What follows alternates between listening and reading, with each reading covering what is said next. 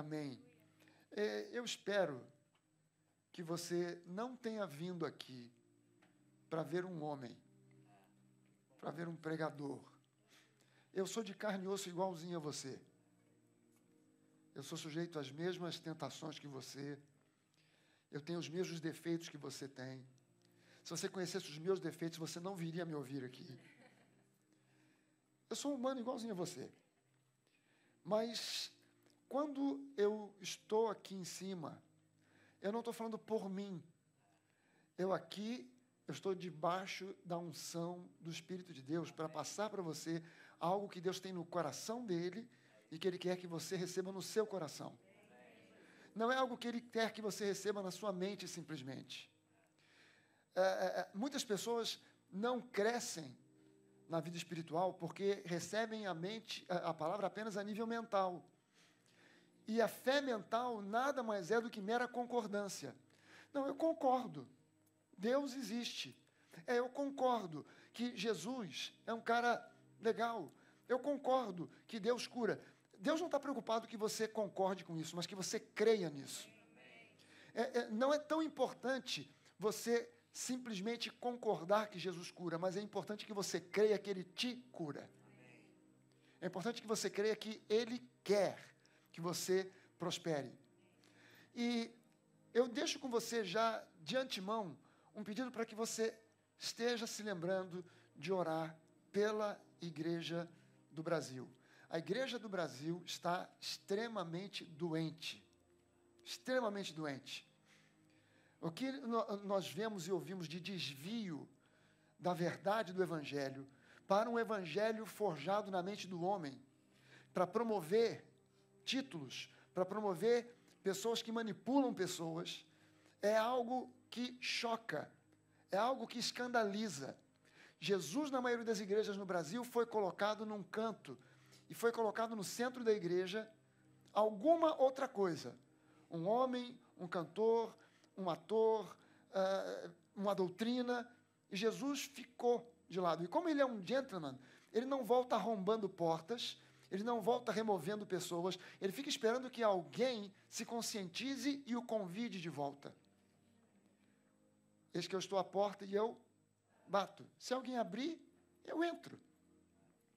Se não abrir, ele não diz, eu vou meter o pé na porta e vou entrar de qualquer jeito. Ore pela igreja brasileira. A igreja no Brasil precisa de cura, precisa de restauração. Deixa eu te mostrar qual é o estado da igreja no Brasil. Romanos capítulo 7, isso não tem nada a ver com o que eu ia pregar aqui, com o que eu vou ainda. Não, ia, não, vou. Romanos capítulo 7, se você não me viu falando sobre isso nos últimos dias, você vai ver. Se viu, vai ver de novo. Romanos 7 diz assim: Porventura, vocês ignoram, irmãos, e eu falo a quem conhece a lei, que a lei tem domínio sobre o homem toda a sua vida. Ora, a mulher casada está ligada pela lei ao marido, enquanto ele viver. Mas se o mesmo morrer, desobrigada, ela ficará da lei conjugal, de sorte que será considerada adúltera se, vivendo ainda o marido, unisse com outro homem. Porém, se morrer o marido, ela estará livre da lei e não será adúltera se contrair novas núpcias. Assim, meus irmãos, também vocês morreram relativamente à lei, morreram para a lei, por meio do corpo de Cristo, para pertencerem a outro quem é esse outro?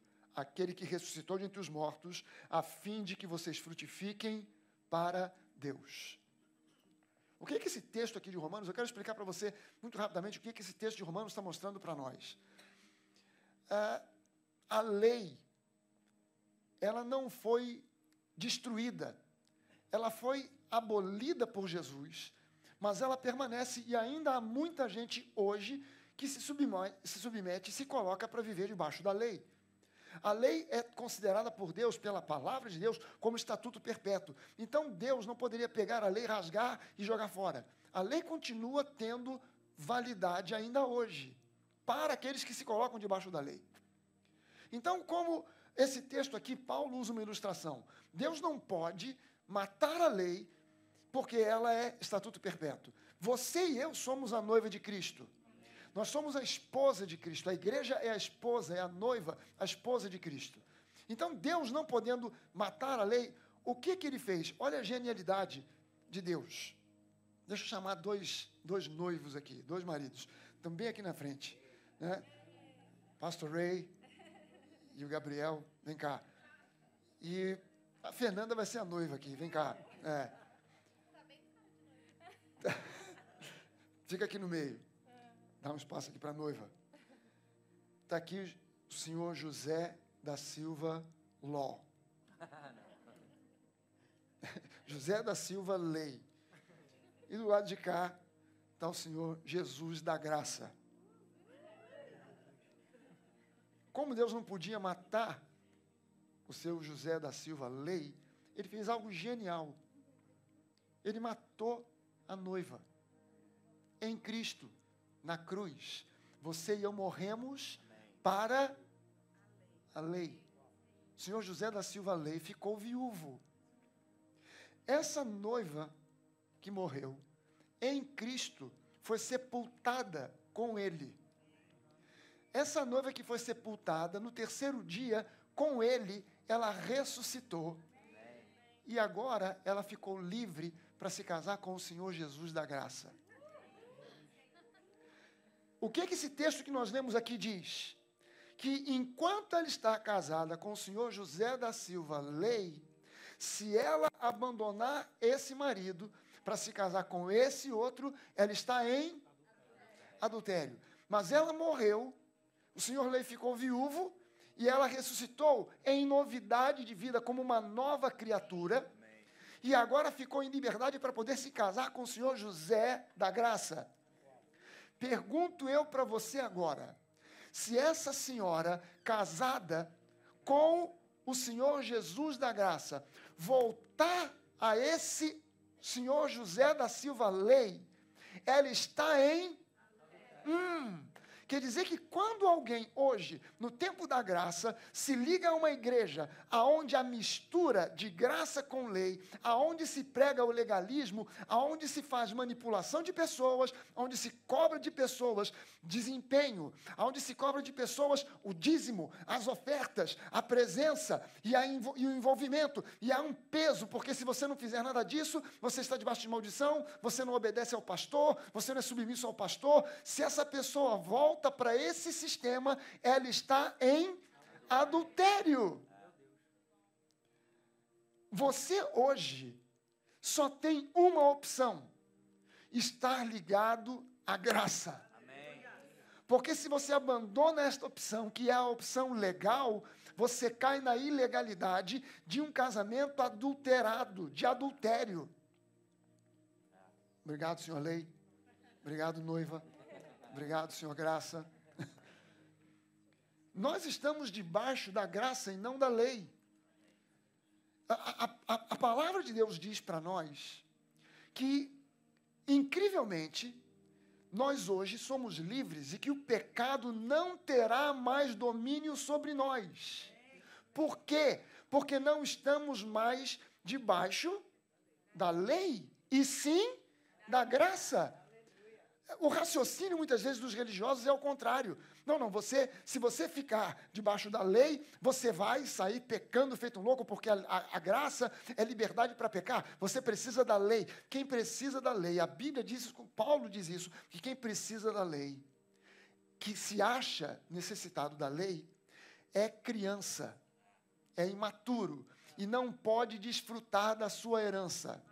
Quantos aqui entendem e, e, e, e é um conceito importante de você entender.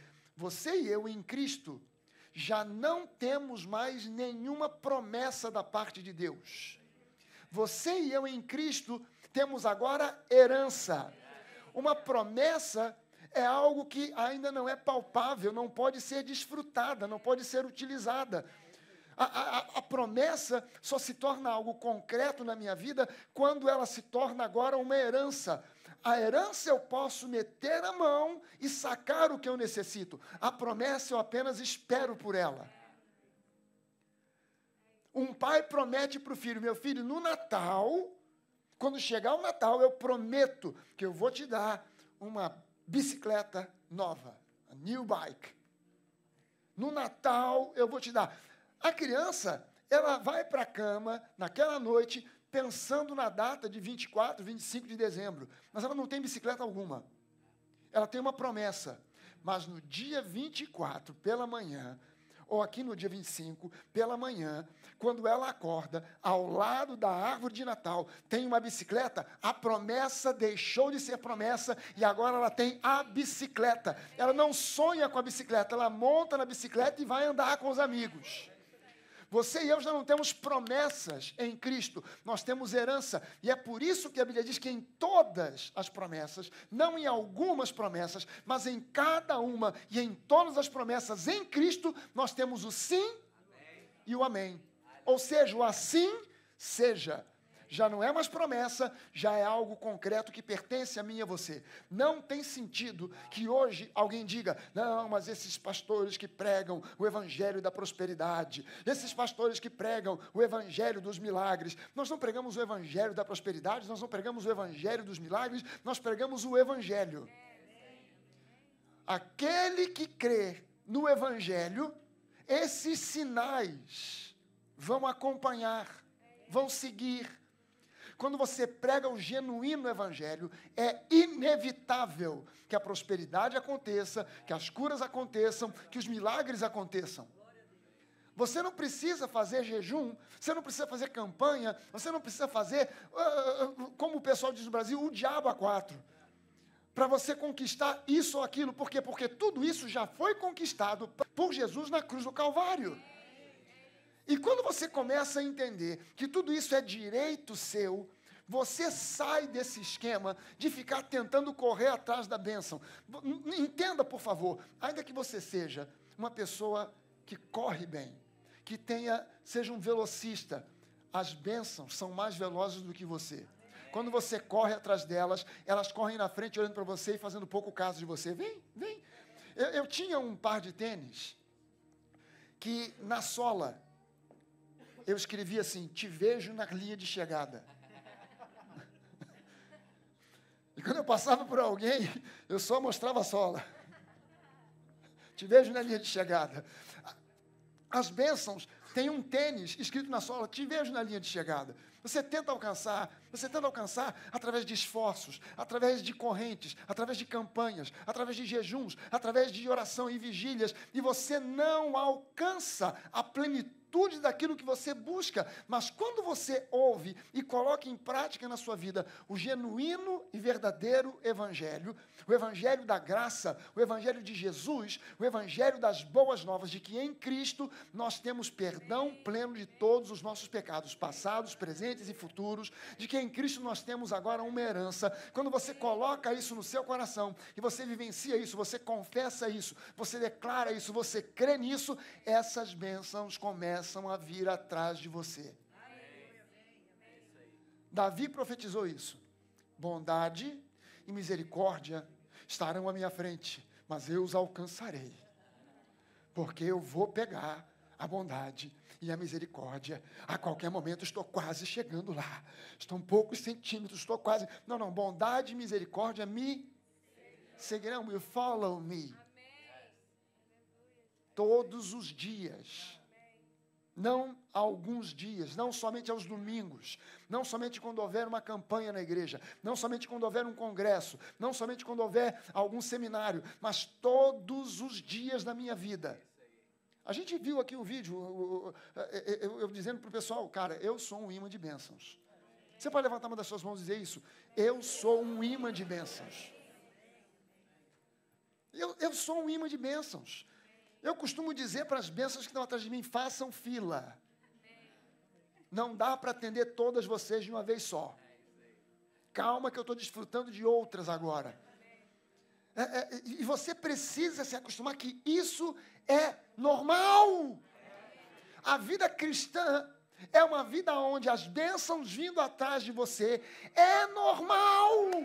Nós começamos a desenvolver uma mentalidade de que é anormal de que nós temos é que correr atrás das bênçãos, que nós somos pobres, miseráveis, desgraçados, que estamos na igreja, orando, implorando, Senhor, olha para mim. Tem até música que canta esse negócio, olha para mim, olha para mim, meu Deus do céu.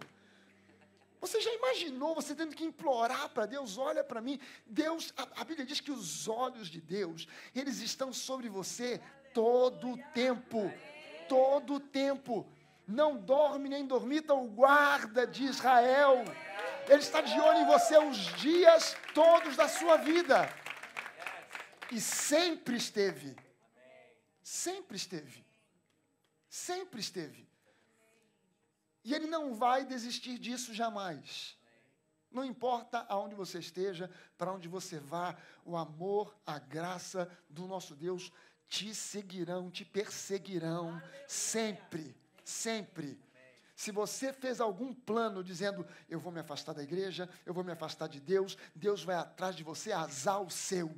Ele vai colar no seu calcanhar, ele vai atrás de você até te trazer de volta, até você se convencer. Não consigo largar esse Deus, deixa eu ficar quieto, porque não tem jeito. Eu já vi que eu vou para o céu mesmo, então não tem remédio.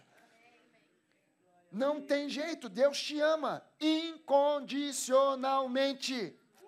Você pode levantar uma das suas mãos e dizer isso. Eu sei que eu sou um discípulo amado, e eu sei que o amor, o poder, a graça, a misericórdia, as promessas, tudo que Deus tem para minha vida já me pertencem, eu não preciso correr atrás de nada, já foi consumado na cruz do Calvário, eu sou um abençoado. Uau! Essa, isso é uma, da, é, é uma das coisas que a gente chama de nossa nova realidade em Cristo a nossa nova realidade em Cristo. Quando você começa a tentar comparar a realidade em Cristo com a realidade que se vê, e você começa a equiparar as duas, você entra num estado de doença, de enfermidade. A sua alma começa a ficar enferma.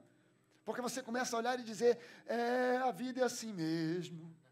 De manhã paulada, à tarde pedrada e à noite bomba. Mas um dia nas ruas de ouro do céu, pobreza acabará. Irmão, não preciso que, que, que, a pobreza acabe nas ruas de ouro do céu. No céu não tem cantina para gastar dinheiro, não tem shopping para gastar dinheiro, não tem tênis para comprar, não tem carro para comprar, e, e, as ruas de ouro e portas de pérola e tudo mais é só decoração. Ou você acha que você vai ter que chegar lá com uma pá e picareta, opa, ruas de ouro, ruas de ouro.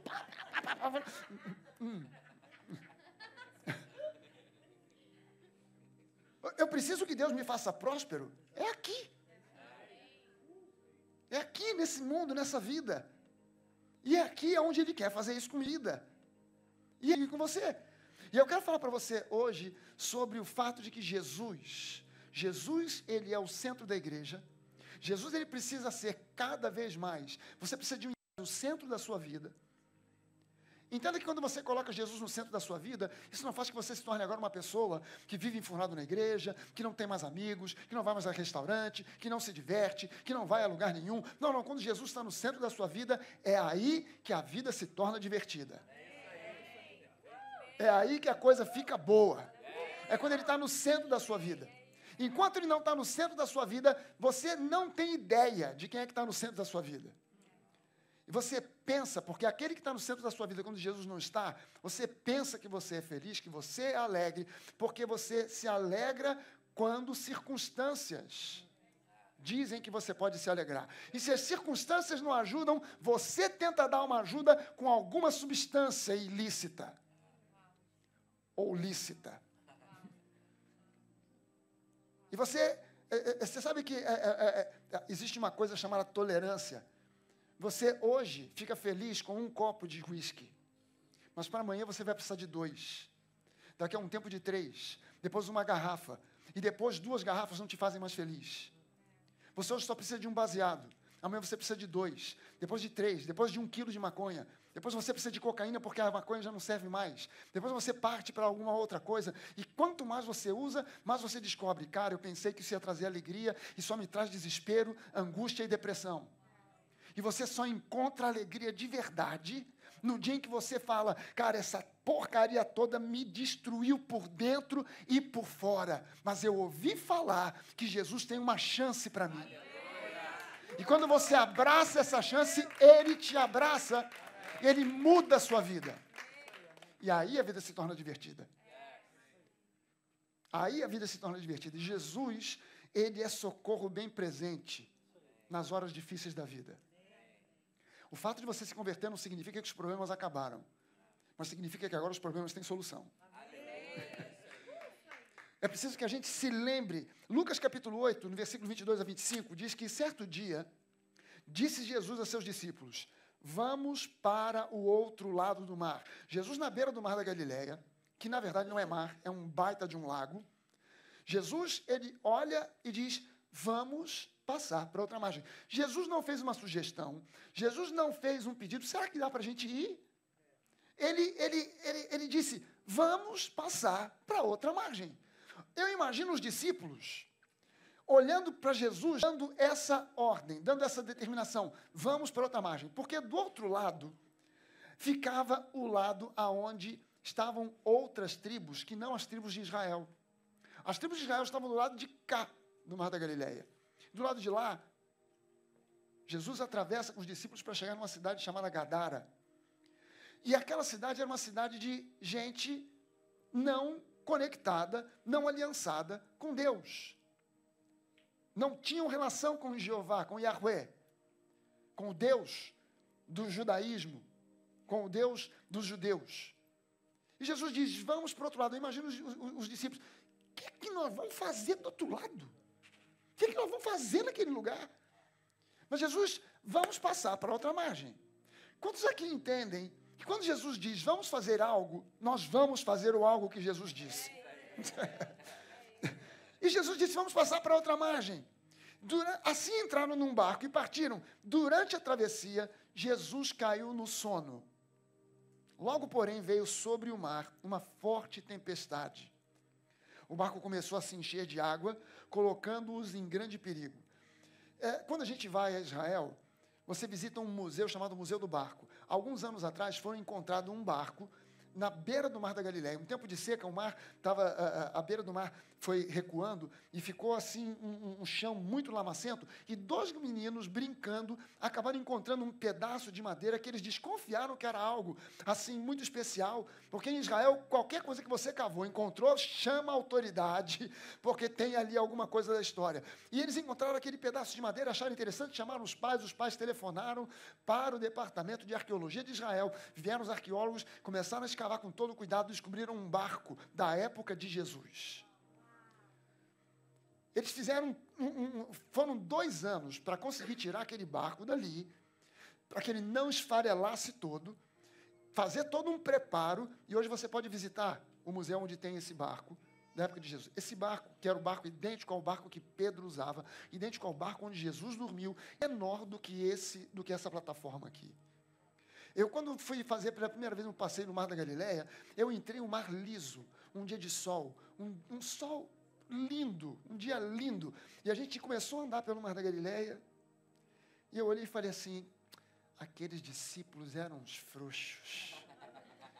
Quando é que esse mar aqui ia ficar tão furioso ao ponto dos caras pensarem que ia morrer? Rapaz, mas Deus ouviu o que eu falei. E ele só deixou o barco avançar um pouco mais. Lá no meio, de repente, do nada, bateu um vento daqueles para valer. E o piloto falou assim: Não, isso é assim, aqui é assim. De repente pinta um vento desse, muda tudo. E o barco começou a saculejar. E não era um barquinho frágil, era um barco de dois andares. Em cima tinha uns árabes lá, cantando, dançando. A dança acabou, a música parou e ficou todo mundo se segurando. E a água começou a espirrar, batendo na beira do barco e vinha na minha cara e dizia: Já entendi Jesus, já entendi Jesus. Não eram frouxos, não eram frouxos. Veio uma tempestade e o barco começou a se encher de água, colocando-os em grande perigo. Os discípulos foram acordar Jesus clamando: Mestre, mestre, nós vamos morrer. Lá em Marcos, é, é, essa mesma passagem, no versículo 38 do capítulo 4 de Marcos, é, diz assim: Os discípulos o acordaram clamando: Mestre, vamos morrer, o senhor não se importa. Mestre, a gente vai morrer, será que você não se importa? Está dormindo. Eu, sinceramente, o escritor aqui, os escritores, tanto Marcos, Lucas, disseram que Jesus estava dormindo. Eu acho que não estava. Eu acho que ele estava encostado só assim. Vamos ver o que, que esses caras vão falar. Vamos ver o que, que eles vão fazer. Sabe, um olho fechado, outro meio aberto, assim, só esperando para ver a reação dos caras. Mas a Bíblia diz que Jesus dormia, e os caras acordaram Jesus. É, Jesus Mestre, o barco está afundando. Será que você não se importa? Você dorme? Como se não tivesse acontecendo nada? Você não se importa conosco? É, é, essa foi a reação. E quando Jesus despertou, ele repreendeu o vento e as ondas violentas, a tempestade parou e tudo se acalmou. Então ele lhes perguntou: Onde está a sua fé? Admirados e temerosos, os discípulos diziam entre si: Quem é esse cara? Quem é esse homem? Quando ele ordena, até os ventos e o mar lhe obedecem. Gente, a simbologia bíblica, ela é muito rica e mar, mar, na simbologia bíblica, significa o mundo, as multidões do mundo, o mundo e as suas tribulações, os seus problemas, as suas dificuldades, as suas, os seus dramas. O, a, o termo mar na Bíblia normalmente tem esse, se relaciona simbolicamente com problemas, problemas do mundo, coisas que acontecem no dia a dia. O barco ele simboliza um lugar de segurança. Ele simboliza um lugar onde você está seguro, mesmo estando no mar. E Jesus, mesmo Jesus embarcado, a tempestade não respeitou o fato de que Jesus estava no barco. O diabo, a, aquela tempestade foi levantada pelo diabo, não foi uma coisa que aconteceu por causa das pressões de, é, é, do vento. Não, não, não, não. Aquilo foi algo levantado pelo diabo. Se não fosse, Jesus não repreenderia. E, e Jesus estava no meio do dentro do barco, mas não ficou livre de ser alcançado por aquela tempestade. O barco chegou até aquela tempestade. O barco alcançou aquela tempestade. Mas Jesus tinha dado uma palavra, não tinha? Vamos para o outro lado. Então, nós vamos para o outro lado. E por que Jesus queria ir para o outro lado? Por que, que Jesus tomou uma decisão de ir para o outro lado? Eles tinham que chegar do outro lado do outro lado da tempestade, do outro lado da crise, do outro lado do problema, do outro lado da luta, do outro lado daquilo que nos impede de avançar, do outro lado de qualquer problema que nos impeça de sermos aquilo que Deus planejou que nós sejamos, que nós tenhamos aquilo que Deus planejou que nós tenhamos, que nós alcancemos aquilo que Deus planejou que nós alcancemos. Passemos para o outro lado. E frequentemente a gente tem que passar para o outro lado. Mas passar para o outro lado, frequentemente, está é, é, tá associado a uma, a uma tempestade que vem no meio do caminho para tentar impedir a gente de chegar do outro lado. E o problema é quando a gente acredita mais na tempestade do que na ordem de Jesus. Vamos para o outro lado. A gente começa a acreditar na tempestade. Aí a gente começa a perguntar, Jesus, será que você não importa, não se importa? Não foi você mesmo que mandou eu ir para o outro lado?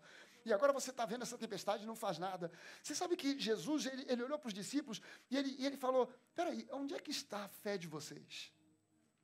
Onde é que está a fé de vocês? Sabe o que, que Jesus estava dizendo? Jesus estava dizendo o seguinte, aquilo que eu fiz, vocês poderiam ter feito. Vocês é, é, é, é olharam e creram mais na tempestade do que na autoridade que eu já deleguei a vocês. Mas vocês poderiam ter feito o que eu fiz. Vocês poderiam ter repreendido a tempestade, e a tempestade obedeceria a vocês e ela cessaria. Mas vocês tiveram que me chamar porque faltou fé. Faltou essa crença radical, faltou essa crença absoluta mas Jesus iria chegar do outro lado de um jeito ou de outro. Por quê? Porque do outro lado tinha um homem endemoniado que precisava do socorro e da ajuda de Jesus.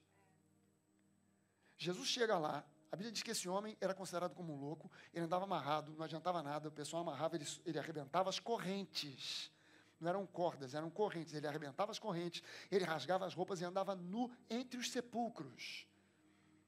E Jesus chega até esse homem, ele repreende os demônios que estavam nesse homem. Os demônios saem, pedem para Jesus para ir para os porcos. Aquela cidade era uma cidade não judia, então eles cultivavam, a, a economia da cidade girava em torno do cultivo da, da, da, da, da não é cultivo, cultivo é planta, é, é, da criação de porcos.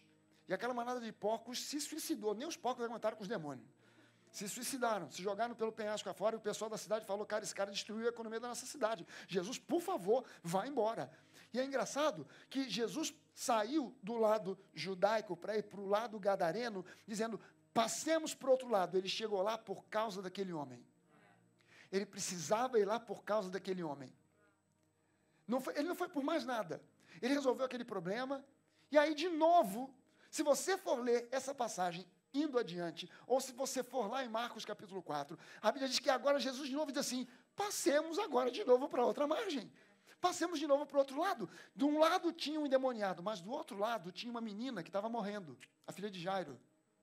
Tinha uma mulher com fluxo de sangue há 12 anos. E o capítulo 5 de Marcos que é o capítulo que vem após o relato desse episódio, desse episódio da tempestade. Jesus chega do outro lado, e no momento em que ele chega, vem as multidões, e vem uma pessoa e diz: Jesus, Jairo é o chefe da sinagoga, e ele precisa da sua ajuda porque a filha dele está morrendo. Jesus diz: Ok, vamos lá. E a filha estava terrivelmente doente, estava a ponto de morrer.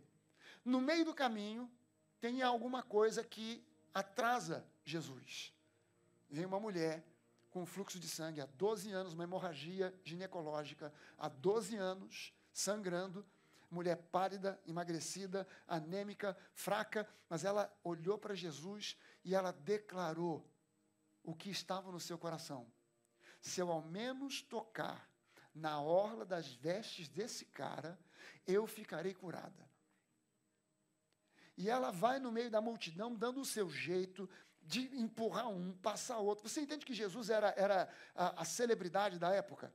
e que muita gente queria ver Jesus e tocar em Jesus, e Jesus estava no meio de uma multidão, e todo mundo queria tocar em Jesus, pedir um autógrafo para Jesus, tirar uma selfie com Jesus, e, e Jesus passando, e, e, de repente ele para e fala assim: Para tudo, alguém me tocou. E os discípulos disseram: Jesus, você está maluco? Todo mundo te toca aqui. Todo mundo aqui te toca, tá? a galera toda aqui está querendo encostar em você. Todo mundo quer tirar uma selfie contigo, todo mundo quer um autógrafo seu. Ele falou: não, mas alguém me tocou de um modo especial. Alguém me tocou com fé, porque eu senti que de mim fluiu poder. Aleluia. E essa mulher se apresenta e ela diz: Jesus fui eu. E Jesus, que deveria dizer para ela: minha filha, você transgrediu a lei. Você merece ser apedrejada. Jesus olha para ela e diz: fica livre do teu mal. Fica livre do teu mal. Essa mulher vai embora, mas atrasou Jesus. Porque logo em seguida vem alguém e diz: Jesus, não esquenta mais a cabeça com a filha de Jairo, porque a garota já morreu. Você parou, conversou, falou, a mulher tocou, você falou com ela, conversou, o pessoal pedindo autógrafo, pedindo selfie, você tirou selfie com um, selfie com outro e tal, e se atrasou, a garota morreu. E aí Jairo deve ter caído de joelhos no chão em desespero, minha filha. E Jesus diz para ele: Jairo, calma, se você crer, você vai ver a glória de Deus. Jesus vai até lá. E quando ele chega, ele encontra um corpo inerte numa cama. E Jesus olha para aquela menina e ele fala: Não, não vou levar ninguém incrédulo comigo. Vem só Pedro, Tiago e João. Gente, Pedro, Tiago e João. Esse, esses caras não acreditavam que Jesus ia ressuscitar no terceiro dia. E olha só, imagina o resto. Porque ele não quis levar a gente com incredulidade, ele só quis levar a gente com fé. Ele impediu os outros de irem, mas Pedro, Tiago e João, tá ruim, mas vem assim mesmo. Vamos lá. E quando ele chega, ele encontra um corpo inerte de uma menina de 12 anos. E ele fala para ela, Talita Kumi. Engraçado que o nome Talita vem de Talit, e Talit é o, o, o, o, o chale de oração que os judeus usam. E Jesus usava um Talit. E ele diz para ela, Talita a, sensação que dá é que Jesus pegou o talit, o, o mesmo chale de oração que aquela mulher tocou e ficou curada, e lançou sobre a menina dizendo, Talita, come, levanta. E na mesma hora a menina levantou. E olha só o que, que Jesus diz. Jesus não diz assim: venham todos e abracem a menina porque ela ressuscitou. Venham todos e deem os parabéns à menina porque ela ressuscitou. Não, Jesus diz assim: deem de comer a ela. Alimentem a menina. Você ressuscita da morte espiritual em Cristo e você precisa de ser alimentado. Alimentado. E só existe uma maneira de você ressuscitando da morte espiritual em Cristo, ficar alimentado. É ouvir a genuína palavra da graça e da fé. Se você escuta a religiosidade, você continua, você ressuscitou, mas não sai da cova. Você já imaginou alguém que ressuscita e fica dentro da cova? Dentro do sepulcro. Você tem que ouvir a voz de Jesus, dizendo: Lázaro, vem para fora. Sai daí, porque aí não é mais o teu lugar. Você ressuscitou. E quando é, Lázaro sai, a Bíblia diz que ele saiu envolto naqueles panos de linho, como uma múmia que estava. É, e Jesus dá uma ordem: soltem, tirem essas amarras, libertem. Você ressuscitou em Cristo? Você agora precisa de que removam as amarras que a religiosidade colocou para que você não fique preso sem mobilidade, parado na porta do sepulcro ou dentro do sepulcro, você agora ressuscitou para a liberdade.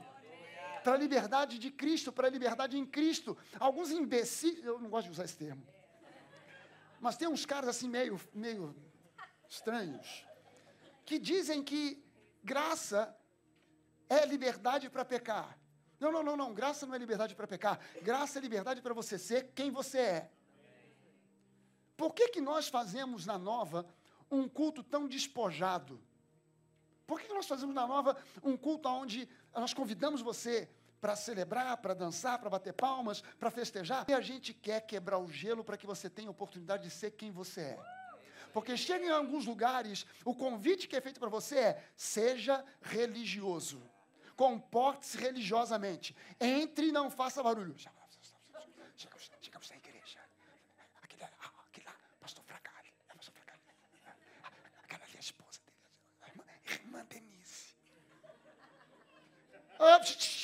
Fala, estamos na igreja. Fala baixo.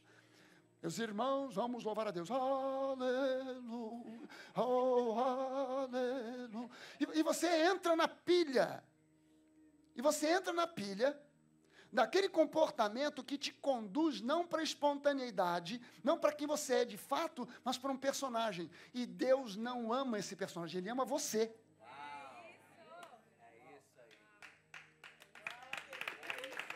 Ele não se importa com aquele personagem, ele se importa com você. E quando você encontra um ambiente onde você pode ser você, o religioso diz não é liberdade para pecar, não, é liberdade para você ser quem você é.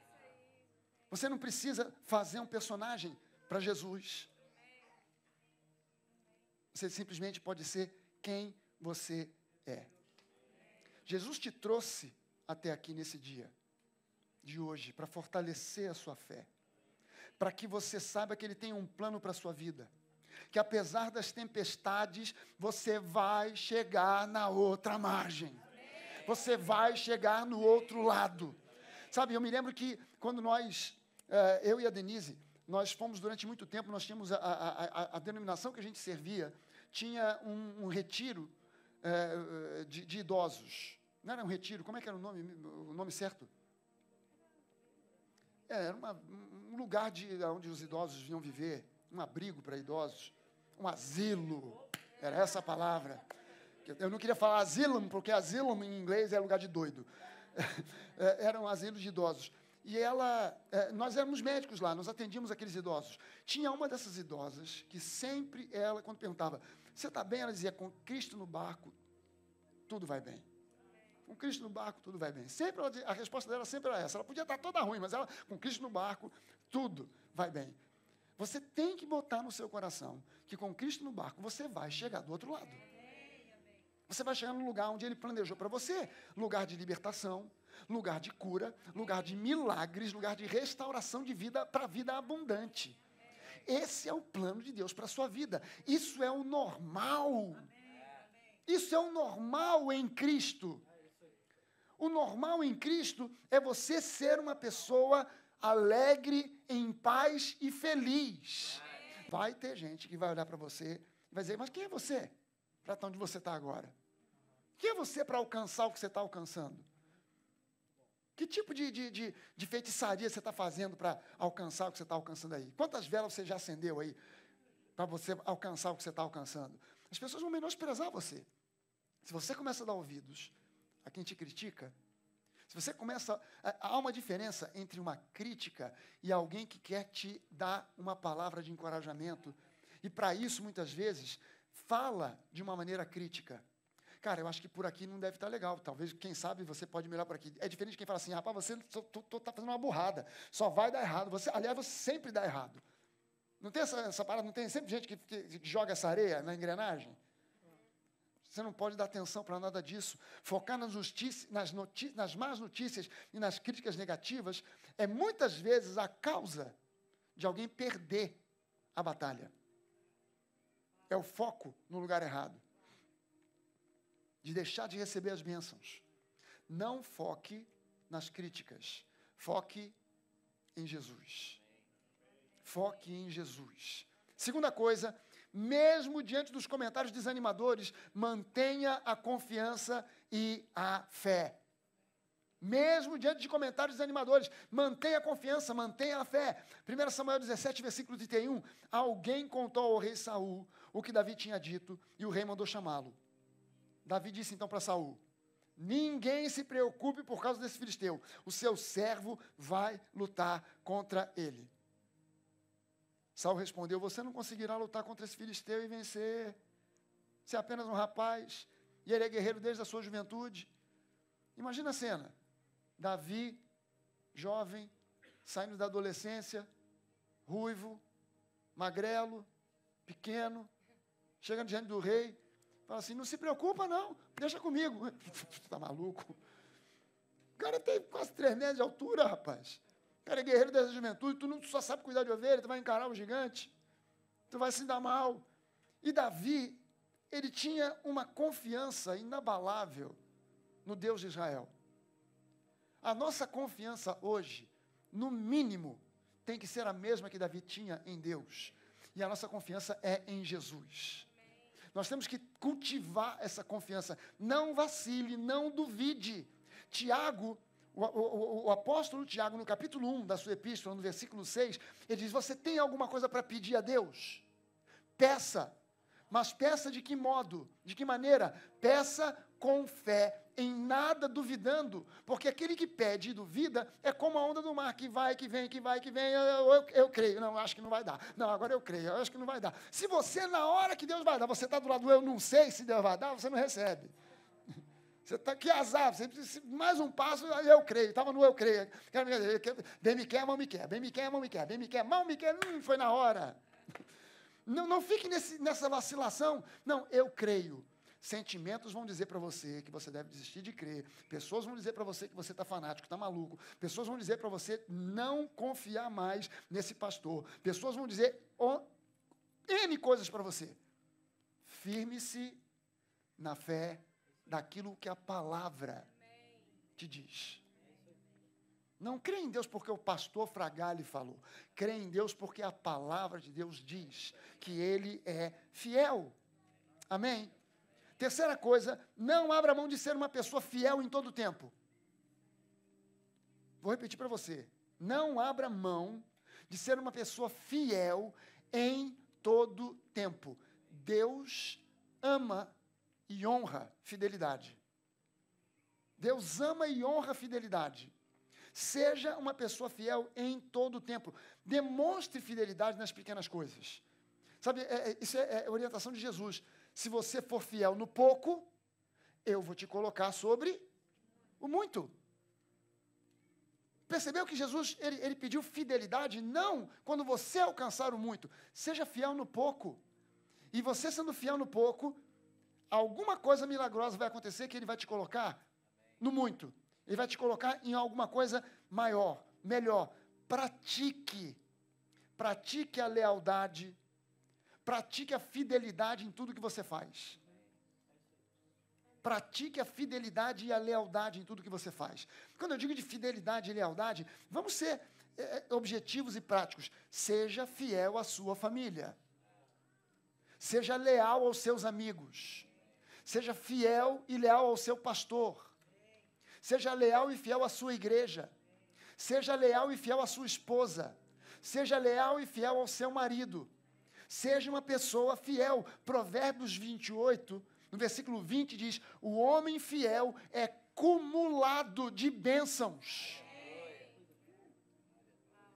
Se você não teve tempo de anotar, Provérbios 28, 20. O homem fiel, a pessoa fiel, é cumulada, ou seja, ela é abarrotada, lotada, cheia de bênçãos. Quem quer ser abençoado aqui? Aleluia. Ainda tem algumas pessoas que não querem. Tudo bem, deixa para mim. Passa para mim. Em quarto lugar, não abra mão de ser um abençoador. Não abra mão de ser um abençoador, independente do tamanho da crise que você possa estar enfrentando. Não abra mão de ser um abençoador. Tem gente que é, se posiciona dizendo: Ah, pastor, eu queria tanto abençoar, mas agora eu estou numa fase da vida que eu estou precisando é ser abençoado. Meu irmão, enquanto você não entender que, mesmo no momento em que você está precisando muito mais de ser abençoado do que abençoar, é a hora de você inverter esse jogo, se tornando um abençoador, sem ficar esperando que alguém te abençoe. Enquanto você fica esperando, quem vai me dar? Quem vai me abençoar? Ah, eu necessito tanto, pastor, ore por mim. E, e, e, tem igreja que o pessoal fala assim no final, né? Vamos fazer a oração final. A pessoa tem que fazer assim. Tem que orar assim, com a mão assim, que a mãozinha assim é para receber. E aí o que, que o cara está dizendo? Eu preciso receber. Você consegue dar alguma coisa? Jesus travou aqui. Não, não dá nem a mão para ir no bolso para abençoar alguém. Travou aqui. É, eu preciso é receber. Meu irmão, enquanto você não mudar essa mentalidade, Enquanto você não mudar essa mentalidade, não há ninguém, ninguém que seja tão pobre que não possa abençoar alguém que esteja numa situação semelhante. Não há ninguém. Quando você decide ser um abençoador, Deus, Ele espera de você uma atitude prática. Então você. Deixa eu te mostrar o que é a prática de ser um abençoador. Você está na sua casa, na hora do almoço, você tem uma porção de arroz, você tem um filé e você tem uma porção de batata frita. Aí o pastor Reinaldo bate na sua porta, ele foi orar por você, mas justo na hora do almoço. O que, que ele foi fazer lá? Ele foi almoçar com você. Mas não tem comida suficiente para dois. Você corta o bife, dá metade para ele, pega o arroz, dá metade para ele, pega a batata, dá metade para ele. Ele senta, ele ora, ele agradece pela comida. Vocês dois começam a comer, um de olho no prato do outro querendo saber se ele vai deixar para eu poder ir lá e garfar no prato dele. Mas quando você sai da mentalidade de quem precisa, precisa, precisa, e começa a se disponibilizar para ser um abençoador, você põe a mesa na hora do almoço, você tem uma porção de arroz, você tem um filé, você tem uma porção de batata frita, alguém bate na sua porta, você abre, a pessoa está com cara de cachorro com fome. Você convida, ela senta e você tem mais cinco bifes, você tem uma panela lotada de arroz, você tem batata para dar e vender. E a pessoa senta, ela come, você come e ainda sobra para mais alguém se chegar. Deus quer que você seja abençoado com medida de abundância. Mas é preciso que você primeiro reparta o pouco que você tem. Enquanto você não repartir, como é que Deus vai multiplicar? Aquele jovem que tinha lá cinco pães, dois peixes. Esse jovem, ele podia ter guardado aquilo para ele. Cara, o peixe é meu, o pão é meu, e eu estou em fase de crescimento. Eu preciso disso aqui. Eu vou compartilhar. E, se eu compartilhar também não vai adiantar nada. O que, que, que vai fazer? Cinco pães e dois peixes para essa multidão toda aí. Não vai resolver mesmo. Então ele disse: eu vou sentar no meu canto e vou comer aqui, e, e cada um aí que se vire. Não, esse jovem, não sei o nome dele. Você não sabe o nome dele. Eu não sei quantos anos ele tinha. Eu não sei se ele estava em fase de crescimento, ou se ele já tinha crescido tudo que tinha que crescer. O fato é que ele pegou aquilo que ele tinha, o pouco que ele tinha, e disse: Olha, não sei se resolve o problema. Mas uma coisa eu tenho certeza: tem 5 mil homens, fora mulheres e crianças. Talvez a maioria morreu de fome, mas pelo menos algumas poucas pessoas vão sobreviver. Esse, Jesus pegou aquele pão e disse: não, não, não são algumas pessoas que vão sobreviver. 5 mil homens, fora mulheres e crianças, 15 mil pessoas vão sobreviver por causa da tua disposição de ser um abençoador. Você não tem ideia do que Deus pode fazer com o pouco que você abençoa alguém. Você não tem ideia do poder multiplicador que a disposição em abençoar traz para a sua vida. Não só para a vida de quem é abençoado, mas para a sua vida. Se disponha para ser um abençoador. Romanos 12, eu vou ler uma porção relativamente comprida aqui, Romanos 12, de 9 a 18. Olha só o conselho de Paulo aos Romanos. Amem as pessoas sem fingimento. Odeiem tudo o que é mal. Apeguem-se firmemente ao que é bom. Amem-se com amor fraternal e tenham prazer em honrar uns aos outros. Jamais sejam preguiçosos, mas trabalhem com dedicação e sirvam ao Senhor com entusiasmo. Alegrem-se em nossa esperança. Sejam pacientes nas dificuldades e não parem de orar. Quando membros do povo santo passarem por necessidade, ajudem com prontidão. Estejam sempre dispostos a praticar a hospitalidade, abençoem aqueles que os perseguem, não os amaldiçoem, mas orem para que Deus os abençoe. Alegrem-se com os que se alegram, chorem com os que choram. Vivam em harmonia uns com os outros. Não sejam orgulhosos, mas tenham amizade com gente de condição humilde. E não pensem que vocês sabem tudo. Nunca paguem o mal com o mal. Pensem sempre fazer o que é melhor aos olhos de todos. No que depender de vocês, vivam em paz com todos. Paulo escreveu desse tamanho o que eu resumi numa frase seja um abençoador. seja um abençoador. Em quinto lugar, seja forte e corajoso. Seja forte e corajoso. Seja forte e corajosa. Normalmente as mulheres são mais corajosas do que os homens. As mulheres sentem dores de parto e vão para o hospital, os homens desmaiam. Sejam fortes e corajosos. Sabe que às vezes a gente vê certas coisas na Bíblia que parecem, parece uma ordem. E não é. Deus disse para Abraão assim: Abraão, se tu uma bênção. Tem gente que olha e pensa assim: Deus deu uma ordem para Abraão, Abraão, dá teu jeito. Seja uma bênção. Você vê como é que eu faço? Não quero saber. Dá seu jeito. Seja uma bênção. Não, não, não, não, não, não, não. É, é, é, Deus estava dizendo assim: Abraão, eu agora te capacito para você ser uma bênção. É uma palavra que Deus deu de ordem, não a Abraão, mas uma ordem ao mundo espiritual. Abraão, seja uma bênção. Pum! E a partir daquele momento, Abraão se tornou uma bênção ambulante. Nós somos descendentes de Abraão. Os descendentes legítimos de Abraão. Se o nosso pai na fé, Abraão, se tornou da parte de Deus, por capacitação de Deus, uma bênção, adivinha o que que você e eu somos chamados para ser? Uma bênção. Deus disse para Josué: Josué, ser forte e corajoso. Não é simplesmente uma ordem, é uma capacitação. Quando Deus diz para você, meu irmão, seja forte e corajoso, Ele não está olhando e diz assim, covarde. Ah, tremendo aí. Para com isso. Seja macho. Seja homem. Pelo amor de Deus. Não sei se Deus fala pelo amor de Deus, mas alguma coisa desse tipo. Não, não, seja forte e corajoso. Deus está dizendo, eu te capacito. Simplesmente dê um passo, Senhor. Eu estou morrendo de medo, mas eu vou encarar. E Deus diz, então agora eu estou contigo, nós estamos juntos nessa, eu vou te capacitar, e com essa força que eu te capacito, você vai vencer. E é por isso que você é chamado de mais que vencedor. Em Cristo somos mais que vencedores. Não sei se você já me viu explicando o que é ser mais que vencedor. Mas eu vou te explicar. Mais que vencedor é o seguinte: o camarada é lutador de MMA. Ele entra no octógono, ele encara um sujeito que é uma fera. Ele se agarra com o sujeito, ele bate, ele apanha, ele bate, ele apanha, ele bate, ele apanha, ele dá soco, ele leva soco, termina a luta e ele ganha o campeonato mundial. Entram no ringue com um cheque deste tamanho, escrito 10 milhões de dólares. Ele levanta aquilo, ele comemora, ele celebra, mas ele está com o olho inchado, com a boca roxa ele está faltando um dente na frente, e ele vai para casa, e ele chega em casa, ele bate na porta, a esposa abre, e ele diz: Querida, venci. Ela pega o cheque, deposita e vai para o shopping fazer compras. Ele é vencedor, ela é mais que vencedora. Você está entendendo que quem apanhou quem sofreu, quem morreu foi Jesus, mas ele venceu a morte. Nós somos mais que vencedores porque não encaramos o que Jesus encarou e ele nos entregou essa vitória sem esforço algum da nossa parte, sem merecimento algum da nossa parte, e ele nos declarou mais que vencedores. Se fosse Jesus, eu não, deixa, eu não fazia isso, não. Se eu fosse Jesus, não. Eu depois vocês não ajudaram? Vocês não estavam lá para me ajudar, para pelo menos dizer assim, estou orando por você, hein, Jesus. Nada. Tá, deve estar tá difícil aí nessa cruz, mas eu estou intercedendo por você. Tu não fizeram nada. Não, não, Jesus entregou na mão a vitória que nós precisamos.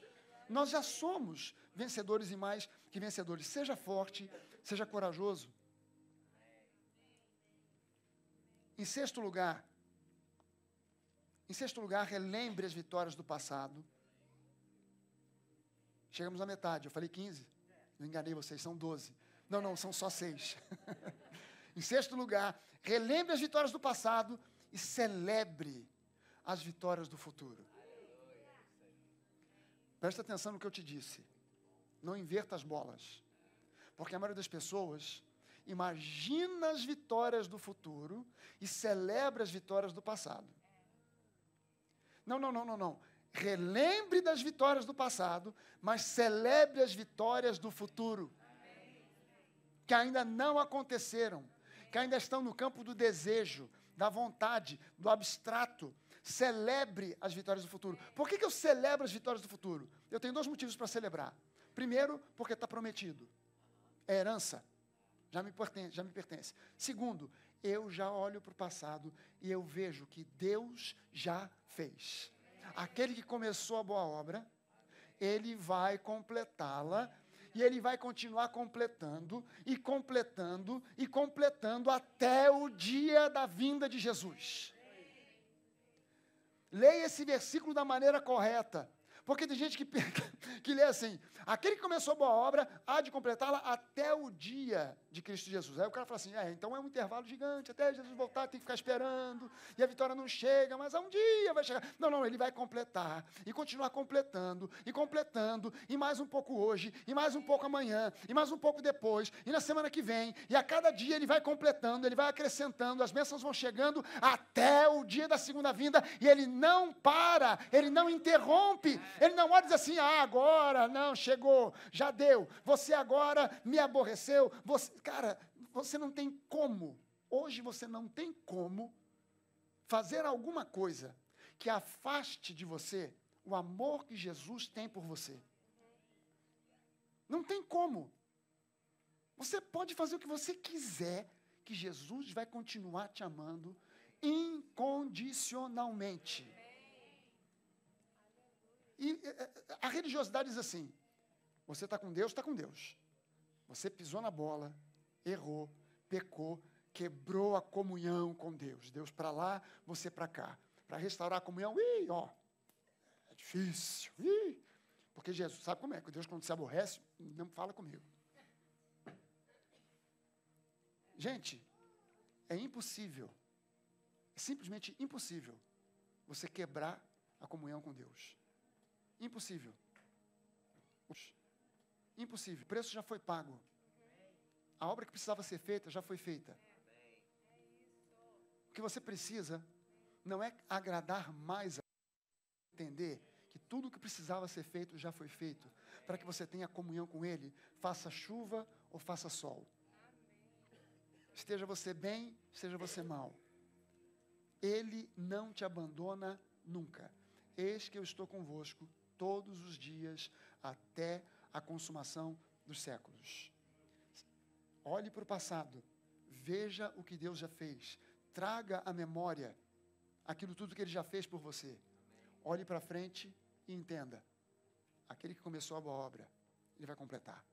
Então já posso celebrar antecipadamente. Você reparou que na hora das ofertas, a pastora Fernanda, ela convidou você, antes de qualquer coisa, a fazer um uhul e bater palmas. Por quê? Porque a gente está celebrando antecipadamente a prosperidade que virá a partir daquela semente que a gente está semeando. Pastor, mas quem garante que vai ter colheita? Deus garante. A palavra do nosso Deus garante. Amém, gente? Vamos ficar de pé. Vamos orar.